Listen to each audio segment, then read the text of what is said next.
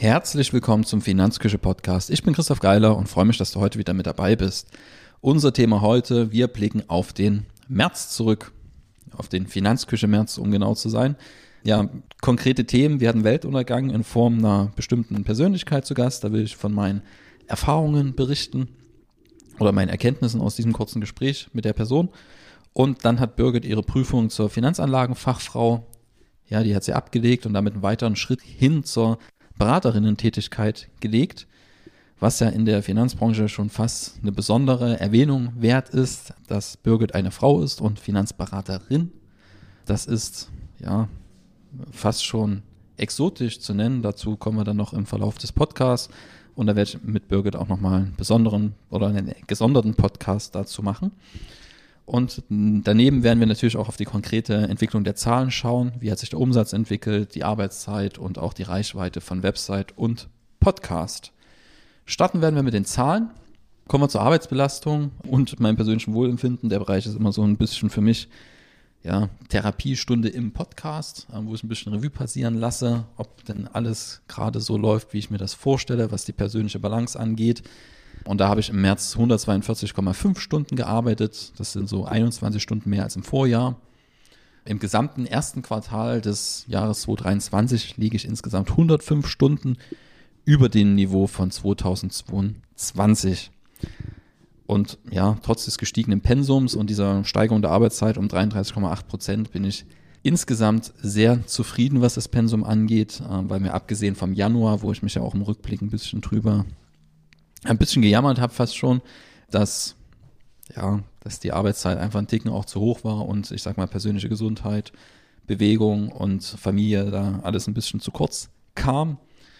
Und das hat sich jetzt aber wieder schön eingependelt seit Februar und hat sich im März fortgesetzt. Ja, im Zuge der, des einsetzenden Frühlings und höherer Temperaturen habe ich auch wieder seit Mitte März neun Stunden im, im Rennradsattel verbracht wo insgesamt so 239 Kilometer zusammengekommen sind. Merk auch, dass der Kreislauf wieder deutlich fitter ist und ja, auch der, ja, das gesamte Wohlbefinden. Ich fahre nicht nur Rad, sondern habe auch wieder angefangen, was für die Körperstabilität zu tun, ein bisschen Krafttraining zu machen, weiter dehnen, Meditation versuche ich jetzt wieder Stück für Stück ein bisschen in den Alltag zu integrieren. Ja, und insgesamt merkt man einfach die positive Aus Auswirkung, vor allem auch der der körperlichen zunehmenden Physis ähm, auf die geistige Gesundheit. Ich finde immer schön, wie sich die beiden Bereiche perfekt ergänzen und auch positiv gegenseitig ja, befruchten. Hatte ja im Februar schon geschrieben, dass ich wieder so meine innere Ruhe gefunden habe, Schrägstrich Teddybär-Modus erreicht. Ja, und das konnte ich im, im März verstetigen, was sehr, sehr schön ist. Gleichzeitig ähm, sehen auch die Unternehmenskennzahlen ganz gut aus. Ähm, bei der Umsatzentwicklung, ja, die Umsatzentwicklung ist der einzige Wermutstropfen, wenn man so will. Da sind wir im März um 9% geschrumpft im Vergleich zum Vorjahr. Der März 2022, also der Vergleichsmonat, war aber auch ein besonders starker Monat, sodass das schon in Ordnung geht. Ähm, fürs gesamte erste Quartal verbleibt bei uns ein Wachstum von 8% im Vergleich zum Vorjahr. Damit sind wir noch ein ganzes Stück unter dem Jahresziel jetzt mittlerweile. Was wir wollen ja im mittleren Szenario rechnen wir mit 18 Prozent Wachstum. Und das ist aber aus, ja, das ist noch gut zu erreichen. Wir haben sehr, sehr, wir haben eine sehr, sehr robuste Auftragslage. Und ich denke, ab April werden wir dann wieder steigende Zahlen sehen beim Umsatz. So dass wir da auch noch auf Kurs sind. Seitenaufrufe und Podcast-Entwicklung, die sehen jetzt schon sehr, sehr gut aus, was das Wachstum angeht. Und beim Podcast sind wir sagenhafte 396,2 Prozent gewachsen im Vergleich zum Vorjahr. Ähm, der März war aber auch katastrophal, 2022. Ich glaube, da hatten wir nicht eine Episode veröffentlicht. Da hatten wir 317 Downloads. Diesen März ähm, kommen wir auf 1573 Downloads, was dann zu diesen fantastischen prozentualen Wachstumsraten führt. Wir sehen aber auch, dass es nicht nur daran liegt, dass wir wieder regelmäßig Podcasts veröffentlichen, sondern wir sehen auch, dass das Grundrauschen stetig zunimmt, auch wenn wir nichts veröffentlichen, was eine sehr, sehr schöne Entwicklung ist. Belastbare Zahlen, ähm, was die Website-Entwicklung angeht, ähm, haben wir immer noch nicht. Die Integration von oder die saubere Integration von Matomo, unserem neuen Analyse-Tool für die Website-Aufrufe, dauert noch ein bisschen an. Bei Klicks. Ja, greifen wir mal wieder auf diese gute alte Search-Konsole zurück, die uns anzeigt, wie viele Leute über Google auf unsere Website kommen, auf die Finanzküche. Und auch da haben wir ein Wachstum von 48,7 Prozent im Vergleich zum Vorjahr. Also die Reichweitenentwicklung sieht sehr, sehr schön aus. Also vielen, vielen Dank, dass du uns auch zuhörst und regelmäßig dabei bist. Ja, also 5036 Klicks ähm, im März 2023 gegenüber 3386 Klicks im März 2022 über Google. Neben den steigenden Zahlen, beziehungsweise beim Umsatz sind wir leicht geschrumpft im, im März, wobei im ersten Quartal insgesamt noch ein Wachstum steht. Neben den weichen Zahlen, also neben den harten Zahlen, gibt es ja noch ein ganz, ein, Riesen-Highlight für uns. Ähm, Birgit hat ihre Prüfung zur Finanzanlagen Fachfrau abgelegt und ja, hat jetzt zumindest, was die Ausbildungsseite angeht, die Schritte getan, die notwendig sind, um als Finanzberaterin tätig sein zu können. Jetzt muss sie noch angemeldet werden, also jetzt muss man noch die Anmeldung beim Gewerbeamt vollziehen, im, ja, im Bereich Geldanlage, damit sie dann als Anlageberaterin ja, eigenständig dann auch beraten darf, damit das rechtlich sauber ist. In der Vermögensschadenshaftpflicht, ja, da müssen wir auch noch eine Meldung machen. Und ja, insgesamt sehr, sehr spannend jetzt zu schauen, was man alles tun muss, damit ja, Mitarbeiter, Mitarbeiterinnen rechtlich sauber dann auch beratend tätig sein dürfen. Ist ja auch für mich jetzt quasi das erste Mal, dass das Thema wirklich Mitarbeiter, Mitarbeiterinnen bei mir ja, jeden Tag quasi mit auf der Agenda steht und da gerade was so die rechtlichen Schritte angeht, ja, das muss man sich Stück für Stück erarbeiten, aber da gibt es zum Glück Ansprechpartner, Ansprechpartnerinnen, die einem da weiterhelfen.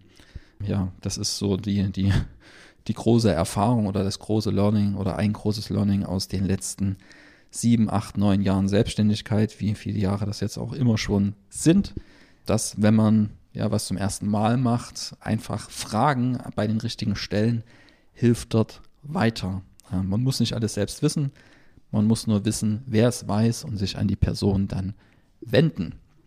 Dann ähm, hatte ich ja schon gesagt, der Weltuntergang ist da. Jetzt auch in der Finanzküche. Das war so mein Lowlight, also das, ja, das unschönste Erlebnis im März, ähm, aber noch ein sehr, sehr verkraftbares Erlebnis. Wir haben ja die Online-Terminbuchung, wo Mandanten, Mandantinnen ja quasi direkt in unseren Kalender Termine reinbuchen können. Und das wurde jetzt zum ersten Mal missbraucht, diese Terminbuchung von jemandem, der uns was verkaufen wollte ja, hat sich einfach dreist ähm, eine Dame eingebucht und quasi das Erstgespräch gebucht und im Termin fand ich mich dann plötzlich in einem Verkaufsgespräch zu gemanagten Edelmetalldepots wieder. Ja, völlig unverhofft. Und ja, eingeleitet wurde das Ganze, wir haben doch bestimmt, ja, unsere Mandanten hätten doch bestimmt auch das Vertrauen in das bestehende System verloren und würden sich fragen, was sie denn jetzt so tun sollten. Also da wurde schön mit Angst gespielt. Und die Lösung ist dann gemanagtes Edelmetalldepot. Ähm, und als dann auch noch der Name von Mark Faber fiel, der dann hinter dem Ganzen stehen soll, Mark Faber alias Dr. Doom, ja, ein wohlbekannter Crash-Prophet, ähm, der schon seit Jahren den Untergang der Welt prophezeit, beziehungsweise des kapitalistischen Systems. Ja, da war das Gespräch dann zügig vorbei. Und meine zwei Learnings waren dann nochmal, dass es sehr, sehr wertvoll ist, Nein sagen zu können also das Gespräch hat mich zehn Minuten Lebenszeit gekostet mit ja, Vorbereitung. Also ich musste noch mich kurz mental drauf einstellen auf das Gespräch und der Raum musste kurz vorbereitet werden, waren es vielleicht ein paar Minuten mehr. Ja, also das hat mich halt so 10 bis 15 Minuten gekostet, weil ich einfach klar dann Nein gesagt habe. Es kommt nicht in Frage und es passt halt im Moment nicht. Ja.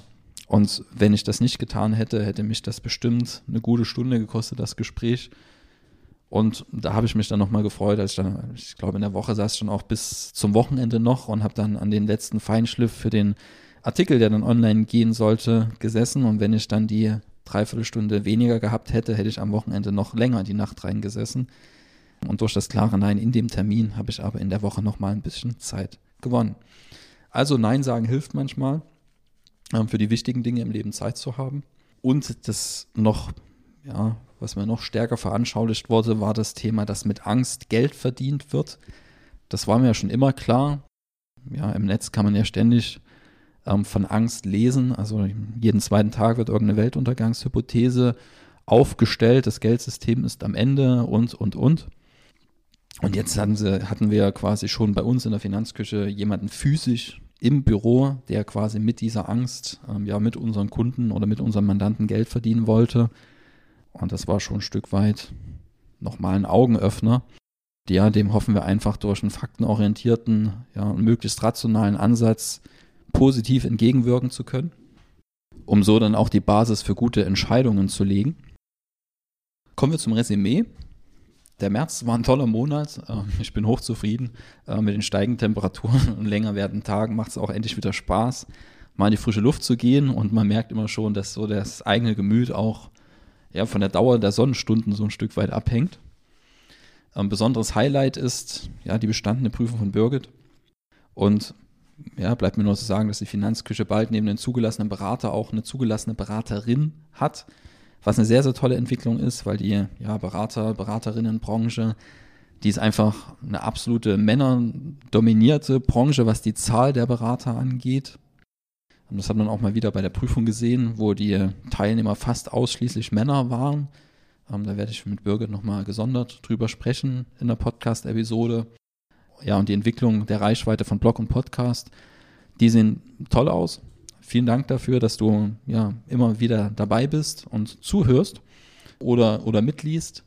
Gerne, wie gesagt, wenn ich irgendwas bewegt, auch Kommentare da lassen. Wir haben jetzt einige E-Mails bekommen, dass wir mal das Thema Anleihen aufgreifen sollen in den nächsten Beiträgen. Das werden wir dann auch tun.